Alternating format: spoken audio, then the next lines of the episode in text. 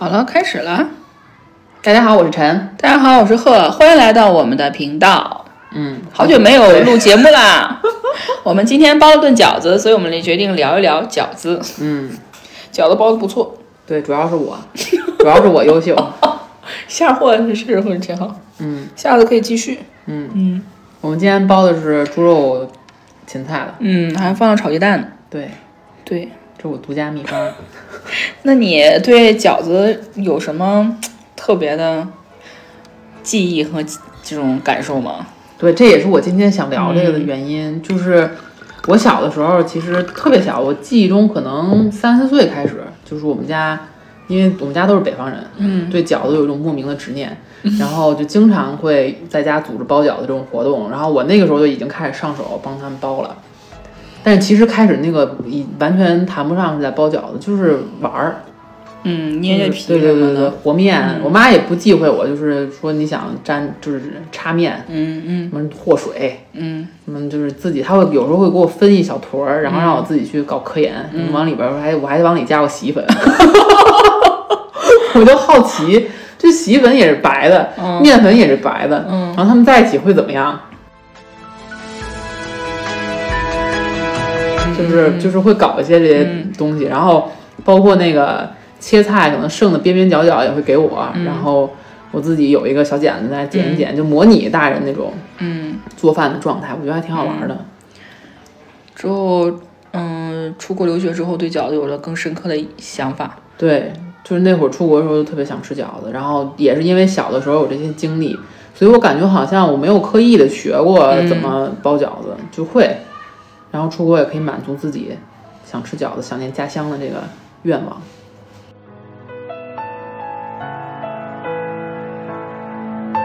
所以你的想法就是，小时候我们如果能很小就开始就跟大人一起做做饭，这种家庭生活也是非常好的。对，呃，我觉得这也不光是做饭吧，就是就是我我也认识有一些家长会觉得可能一方面觉得孩子太小，然后他参与这个过程会给家长造成很多麻烦，因为他要收拾啊，或者是他自己弄得脏兮兮的。还有一些家长可能会觉得就是就这个活儿就不适合孩子干，然后就因为反正种种原因吧，就是不让孩子参与到这个嗯这个过程当中，也能引申到一些其他的事情，比如说什么玩泥、玩土，或者是家长会认为孩子有些不恰当的游戏方法，然后就禁止他进行尝试。反正我就是个个人经验，今天包饺子就是给我的这种感受，就是就是好多事情其实，嗯，不是在刻意学习，嗯而是在生活当中，可能你无意间就习得了，并且可以伴随你一生。啊，反正我现在觉得我比我同龄人可能在生活能力上，可能略确实略强一点儿。嗯，我不知道可也可能跟我妈从小这个教育方法是有关系。有关系。嗯，我还记得我小的时候，就是反正有我有印象开始，我妈就会让我自己补袜子。就开始的时候，我自己也补的不知道是什么糟烂玩意儿，我觉得这也挺有意思。就我小的时候补袜子有个迷思，因为我总觉得袜子是不是织出来的嘛，嗯所以我补的时候也要把它补成织出来的那个效果，然后就会，就是就会你知道转着圈缝，然后那个眼儿越来越小，越来越小，最后一收一个口。但是那样代价就是那个那坨非常之大，非常硬，然 后穿起来非常不舒服。然后我就跟我妈说说为什么会这样，我妈说因为傻孩子袜子不是这样补的，然后她就会教我怎么就是他们怎么补，然后我就也学会了。后来我就非常诧异，是现在大家原来袜子破就扔了，并不补。我发现你妈特别有智慧，就是你妈妈的智慧都很符合现在的教育观点。嗯，我现在想一想，觉得也确实是，而且他不会一开始就告诉我，就是你应该怎么着，你应该怎么着，就是让我自己去尝试，然后出现问题了，就自然，因为那时候我能求助的就只有他，然后他来帮我解决，我会印象很深刻。对，在实践中总结出经验解决问题的方法。对，我觉得就这些生活中的这种潜移默化，这种嗯，就是对生活和对未来可能更重要一些。对，而且那天我跟我同事就是闲着没事儿聊了一下这个家庭教育的问题。就是他总我嗯他这么说是不是会暴露一些什么？总之就是我那个同事的观点，他认为孩子学习一定会痛苦，就是因为他个人的经验也是这样，他学习很好，就是他说学的过程中肯定会遇到困难，然后会比如说我不想学了，我觉得好烦啊这种之类的。然后家长的作用就是让他明白学习一定会痛苦，然后但是你为了某个目标，你得能坚持下来。但是我就不太同意他这些观点，因为我觉得我小的时候 就是学习，但是你说这些生活技能也是一种学习嘛，嗯，我并没有觉得痛苦啊。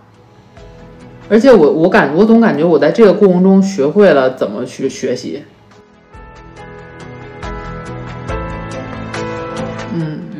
而且那个时候我还记得那个 我妈跟我说，就是做家务能使人快乐这件事情。但是我现在一想，她很有可能只是为了忽悠我做家务，因为她现在做家务也经常骂骂咧咧的。但是我觉得你妈妈最好的方法就是她总是能找到你能理解的切入点，对我妈而且你能接，纳的，嗯，你能接纳的切入点去引导你完成这个事情，嗯，而且她也没有说特别着急，说你要完成的很好。对他那会儿就跟我说，那个洗杯子特别快乐，原因是因为你洗完了之后，你看啊，这么漂亮，什么水珠晶莹剔透的，就是让你有成就感的一件事情。然后就以这个方式诱骗我帮他洗杯子。嗯，但是都是非常快乐的回忆。对，所以我们在嗯家里对跟孩子相处的时候，嗯，可以好好对思考一下自己怎么样对引导孩子完成一件事情。对，而且我我就这些事情让我也感觉就是现在不是也有一个特别啊、热门儿的一个讨论的点，就是孩子做家务应该以以什么方式鼓励？有一些家长会认为说要给他钱，嗯就是按小时计费，比如你做一件什么事儿，然后给你多少钱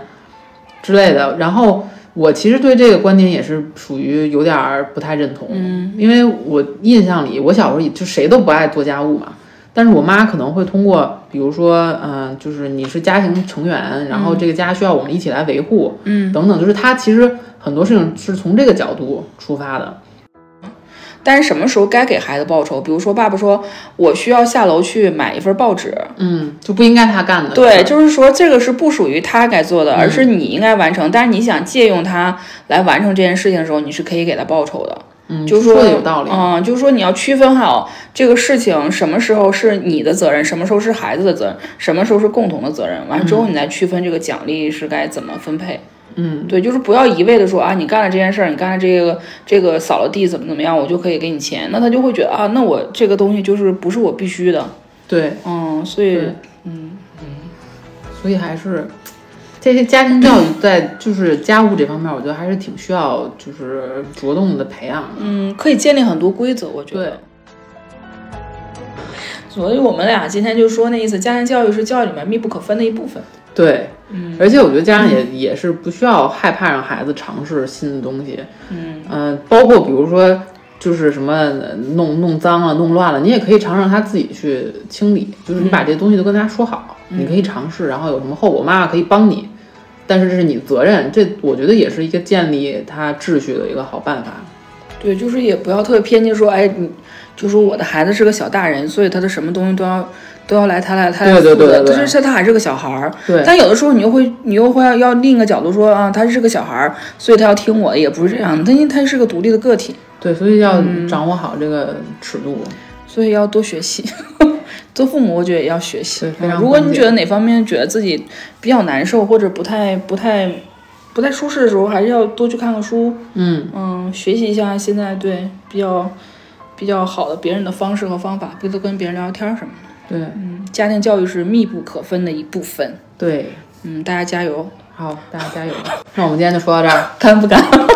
不干有什么干的？我觉得挺好的。最后再说一点，就是我小的时候包饺子这件事情，其实我觉得对我影响是很大的。我小的时候因为看到的这个环境是大家包饺子，其乐融融，一家子都参与。那时候就是我爸和馅儿，因为他劲儿大，然后有我奶奶擀皮儿，我我妈跟我婶儿包，就是是一个整体一家人协作的一个过程。然后我也参与到当中，我就不觉得它是一个非常枯燥的，就是劳动工作，而是一个很快乐的事情。不光我快乐，家里人也快乐，所以我就不排斥了。还有你说这样，我突然想到，就之前我在一本书上看到说，说一个孩子怎么来教他怎么社交，其实就是家庭聚会。就是你把自己的朋友和家人邀请过来，给他们做一顿饭，在这个准备的过程中，你的孩子就会知道啊，来怎么反馈别人，嗯，对他的友好，嗯，就是怎么来款待别人、接待别人，怎么来跟大家分享食物，就这些，其实孩子潜移默化中就会学会比别人交往。就是家庭聚会，其实做饭一起吃饭，其实是特别好的一个。所以还是我觉得人生嘛，还是要多经历、多尝试。孩子也一样，对对。行，那我们今天就到这儿。好，一点都不干，嗯谢谢大家好，拜拜。拜拜。